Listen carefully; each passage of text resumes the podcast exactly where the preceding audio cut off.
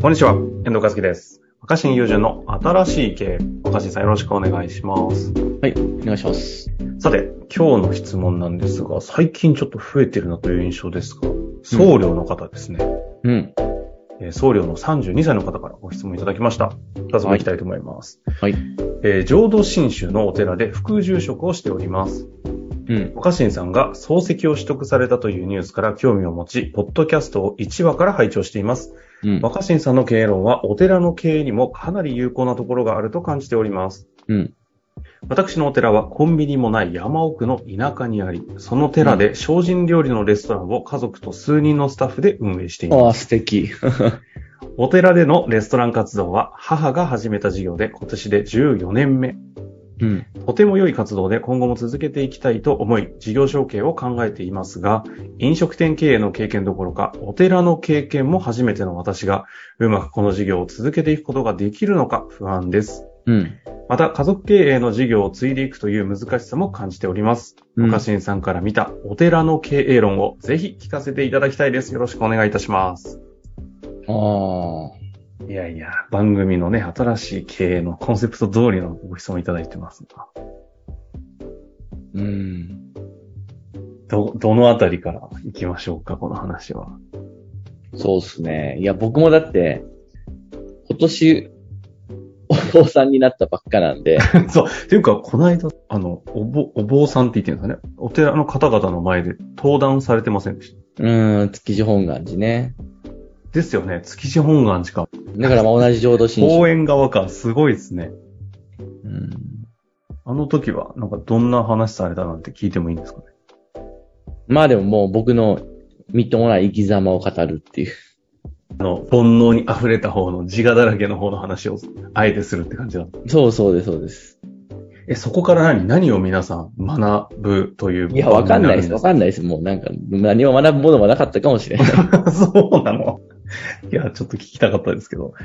あじゃああれですね、昔のシャンパンタワーとかいろいろ写真を出したわけですね。そうそうそうそう。まあ僕の人生は自作自演であるっていう話。ああ、最近聞いてなかったけど、昔言ってましたもんね。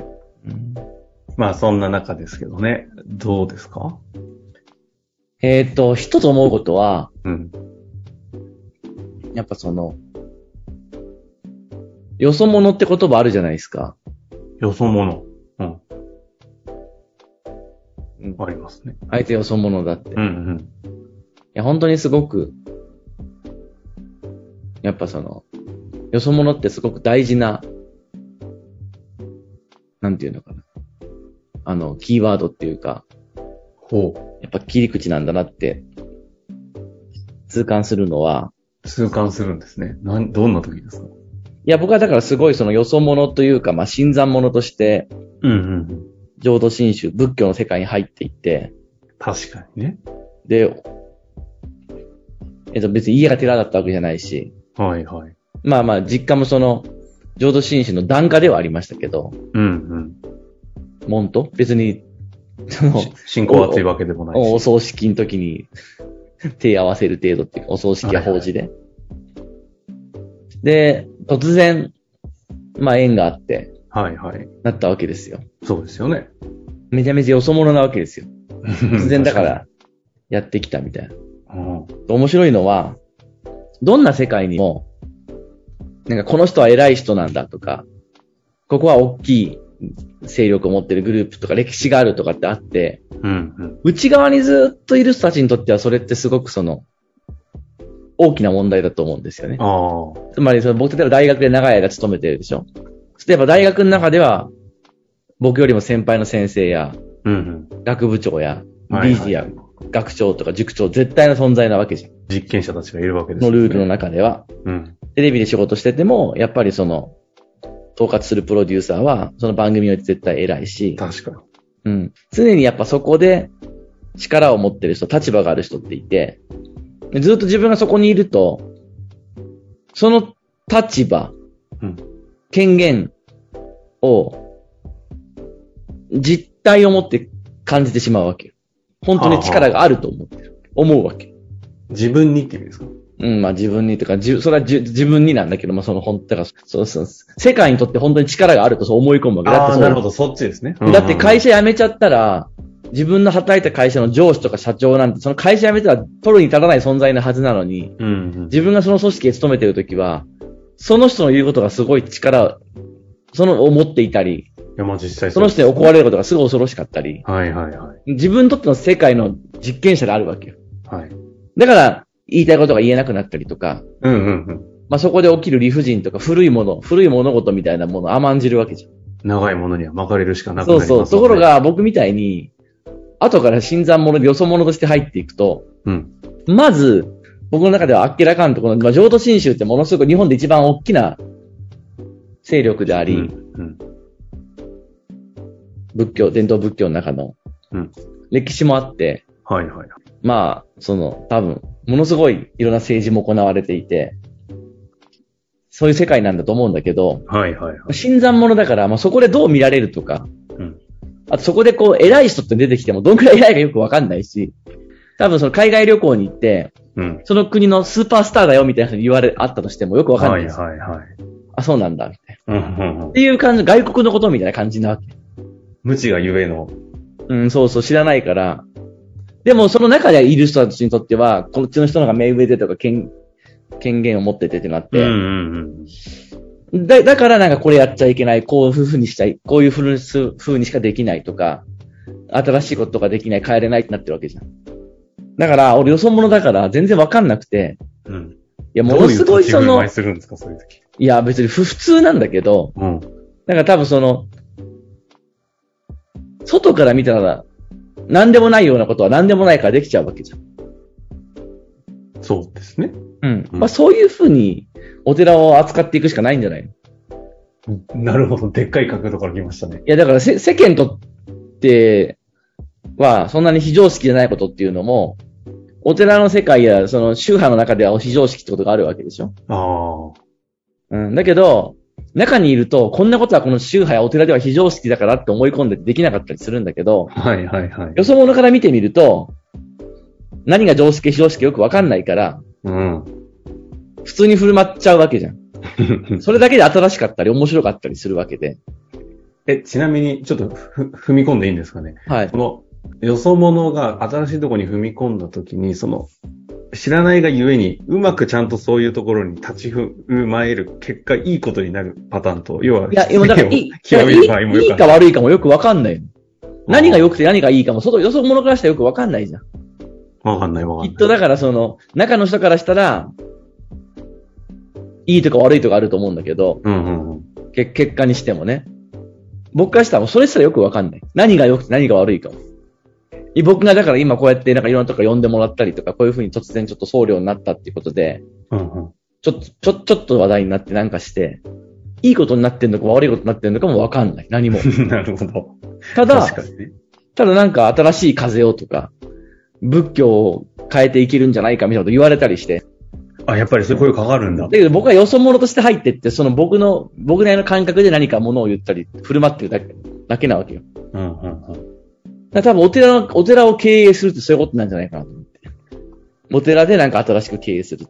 それはもう、やっぱりその歴史も長いし、いろんな、そのもうそれこそ業界というか、は、派閥も含めて、いろんなものが、権力も権利も存在するからこそ、うん、いかだにかこらう、予実想はも大大大した問題じゃないことだったとしても、うん。ずっと中にいると、そういうものなんだと思って、これは非常識なんだとか、ああ。これは常識なんだと思うお思いがちじゃん、中にいあれば。決まってますからね、すでうに。ん。そういうことすると、なんかその地区の、わかんないけど、なんか宗派の偉い人に怒られるかもってなって、もう僕その宗派の偉い人っていうのがもう偉いっていう実感がないわけじゃん、全然。 確かにね。全然。で、それ全ての世界がそうだと思うのよ、本当は。ああ。え、若新さんってさ、もともと別にさ、とは言ってももう今となっちゃいろんな世界知っちゃってるし、構造もよく分かっちゃってるじゃないですか。うん。分かってる部分もいっぱいあるじゃないですか。うん。その中においてさ、なんていうんですか、こう常にその予想者で荒れるっていうのはさ、どう、どうやってやってるんですかいや、そんなよそ者だら。から、あれ、やっぱね中に入ってくると、大学の偉い先生は偉い先生だと僕思っちゃってる し、 すでにね。テレビ局の偉い人も偉い。い人だと思っちゃってるんだよ、あ所詮は。あ。はいはい。で、せ政治家も偉い政治家は偉いと思っちゃってるわけ。うんうんうん。だけど、本当になんか面白いことを言ったりとか、面白いことできてる人って、全部その世界の設定でしかないって思ってるんだと思うんだよ。あだから、なんか、ちょっとなんか、やっぱり最近 YouTube とかで人気になりなりつつあるような、あ。うん。平気でこう、ガンガンズケズケ言える人って、はいはいはい。こんなん言って大丈夫なのかって中にいる人は思うんだけど、究極的にはそんな問題じゃないんだよ、きっと多分。ズケズケ言うこと自体が。だなるほど。からズケズケ言っちゃいけないんだってみんな思い込んでるから、ズケズケ言わないだけで。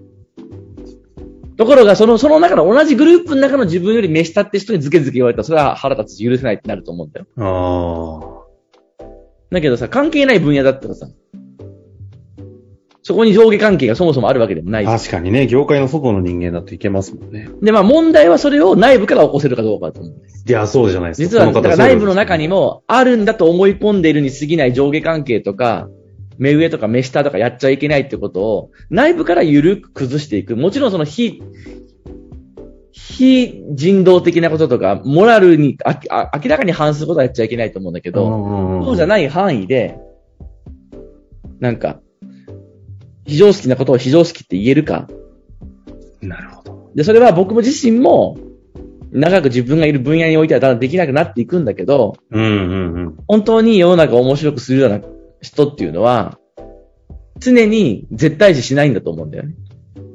なるほどね。うん。で、変わる、変えるべきものは変えるべきだよねって言えるし、つまらないものはつまらないですよねって言える。